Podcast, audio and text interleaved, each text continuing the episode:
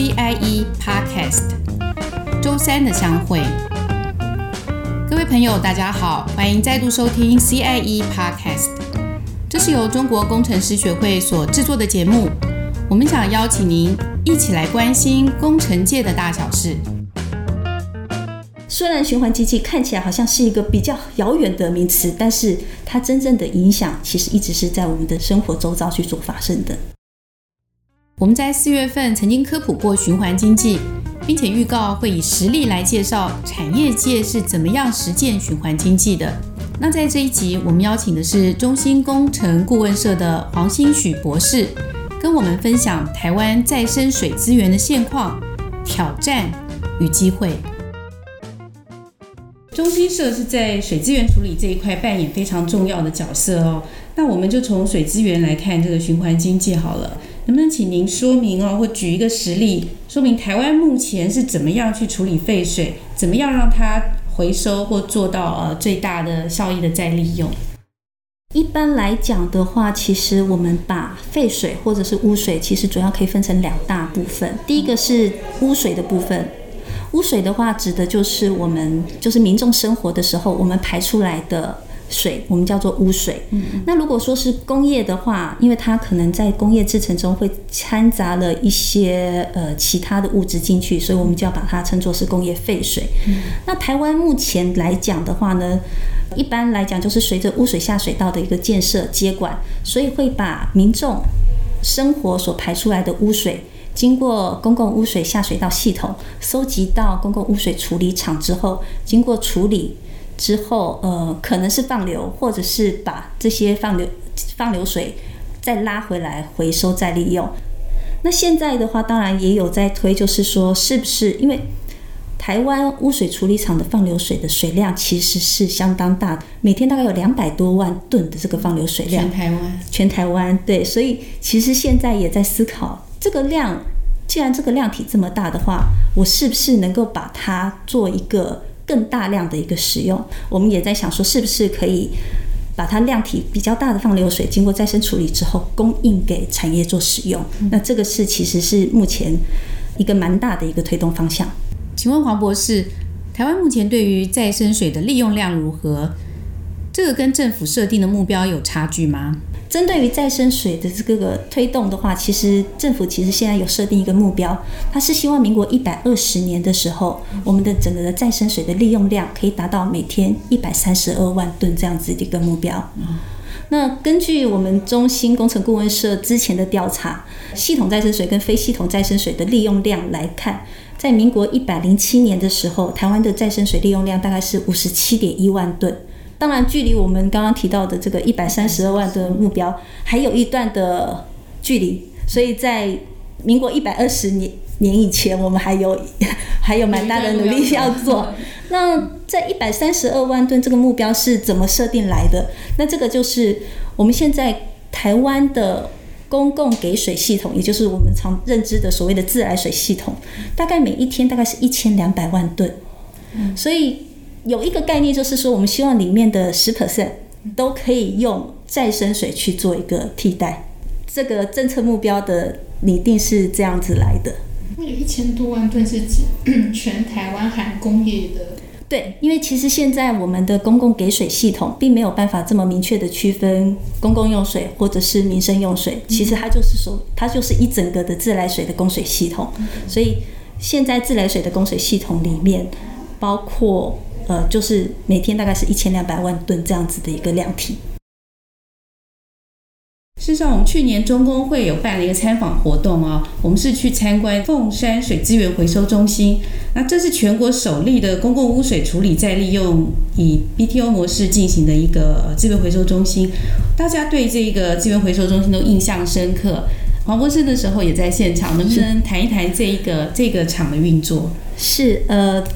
当然，凤山的话是首座的公共污水处理厂。我们经过转型之后，把它所产生的呃再生水，我们供应给临海工业区。民国一百零二年的时候，行政院它就核定了所谓的公共污水处理厂放流水回收再利用示范推动方案。在这个方案里面，它其实是包含了六个再生水的示范案，而凤山就是其中的一个。所以现在的话是每天送四点五万吨的再生水送到邻近的临海工业区去。供呃区内的产业去做一个使用。目前来看的话，每个人他平均一天的用水量大概是一天大概是介在两百七十公升到两百八十公升左右。那如果说是以一个家户二到三人，或者是是四个人来算的话，大概一天如果说用四个人来算的话，一一个家户一天大概就是会用掉一吨的水。嗯，那刚刚有提到就是说凤山。每天送四点五万吨的水到临海工业区，那所以就是相当于它其实是输送了每一天可以供四点五万个家庭的一个生活用水。那整个来讲的话，它其实就是把原本凤山水资源回收中心经过污水处理的放流水，它在收集之后，经过了过滤、超过滤，还有逆渗透处理之后，把这样子一个经过逆渗透处理后，可以符合产业需求的水送到临海工业区去。但为什么呢？那么为什么他们会需要要用再生水？就是说，是不是有什么样的特色是让他们会必须要用、愿意用这个再生水？呃，我想凤山水资源回收中心大家应该都很知道，它的再生水的主要的使用者是中国钢铁。中钢它因为生产制成的关系，所以它不能一日无水。那甚至是它的水量的需求是相当高的。在更之前，我们其实很早在民国一百年以前，我们就参与这个呃，就是在参与推推动再生水这个议题的时候，那时候就已经知道中钢他们是希望能够有一个保命水，嗯因为。自来水的部分，其实我们现在也常常因为气候变迁的关系，有时候降雨的情形，或者是一些设施的情形，可能会造成限水。嗯，台湾倒是真的有这个问题哈，对，水荒什么的。对，那临海工业区比较大的特色是，它的水源是从屏东的东港溪，呃，就是经过高屏溪之后，它送到了凤山水库去蓄存，再经过净水厂处理之后，送到临海工业区去使用。嗯，那当然。因为是保面水，所以他们也愿意就是用比一般自来水价格还要再高一点点的再生水的价格去使用。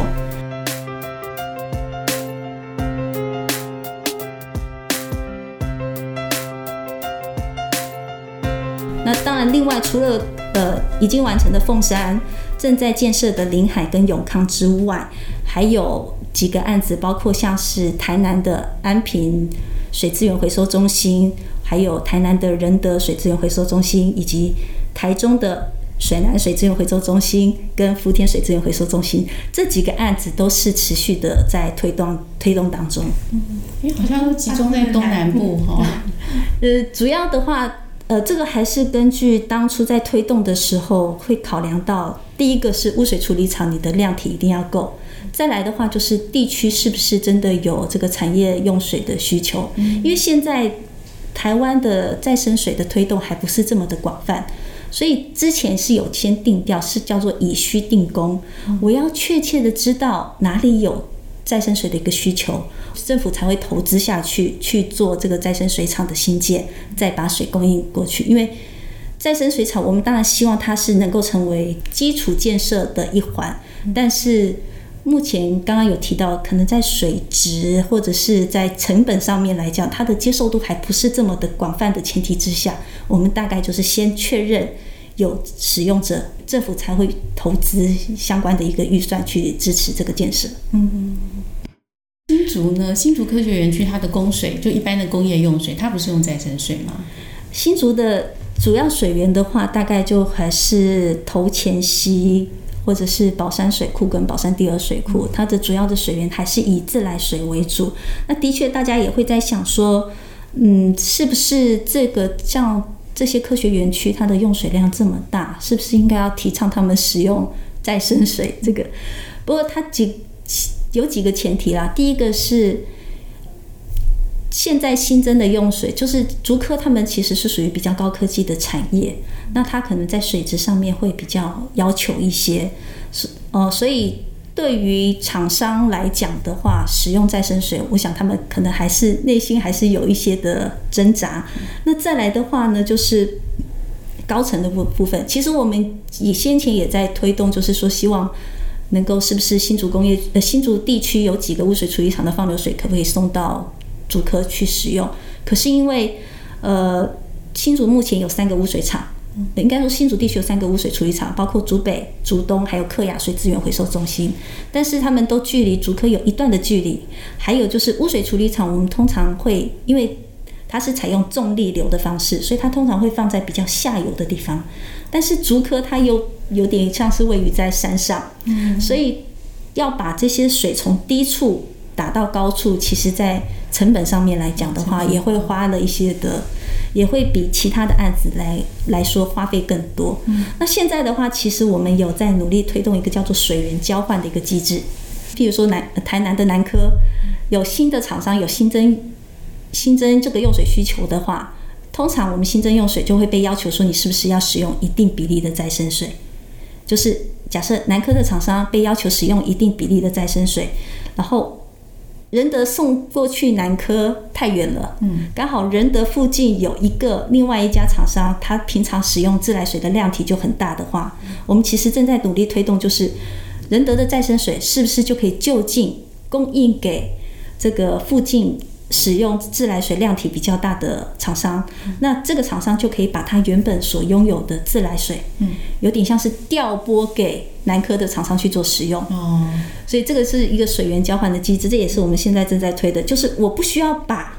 这个水这么千里迢迢的送到新增用水者那边去，而是从一个交换的概念去做一个推动。那刚刚有提到，就是说，所以竹科这边的话，也有一些的新增用水需求的话，我们也希望能够呃协助政府来朝向是不是用水源交换的机，水源交换机制的方式来让竹科的厂商可以拿到他需求的水量，稳定产业发展。那同时，我们也可以促进这个新竹地区的一个再生水的一个开发。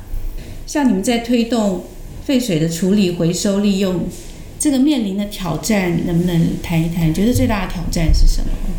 第一个的话，其实从真正从工程技术面的角度来讲的话，我觉得现在的技术其实都不是问题。你要处理到再怎么样的好的水质都没有问题。但是我处理到水质越好，我相对的我投入的技术还有我投入的成本是会比较增加的。回到循环经济这个议题的话，其实。除了循环之外，很重要的一个部分其实是经济，这个我想不能够去做一个忽略。所以从我在推动这个所谓的再生水的角度的话，我们也希望说能够在经济的一个基础上面，将循环这个发挥到最大。我想这个是从不管是从所谓的循环经济，或者是从我们在推动再生水的角度，都希望是这样子在做的。所以像包括刚刚讲的。水源交换机制这个部分，其实它都是慢慢的，希望能够在所谓的循环和经济当中去找到一个平衡点。五月是我们的梅雨季，台湾的年平均降雨量虽然是世界年平均雨量的二点五倍，但缺水排名却名列世界第十八位。联合国的永续发展十七个目标里，目标六是净水与卫生，这是全球面临最严峻的挑战之一，而水资源问题在台湾也是数一数二急迫的。既然开源不易，那么怎么样从节流的观点来解决问题呢？就像黄博士所分享的，污水处理、回收及再利用。必须同时能够兼顾资源达到最大效果的循环，也要符合最大的经济效益，这是现阶段的重大挑战之一。工程师在水资源的循环经济方面扮演了关键的角色。我们怎么样提出方案解决这个问题，既是挑战，也是机会。今天我们的节目就到这里结束，下一次的播出时间是。五月二十七号的星期三，拜拜。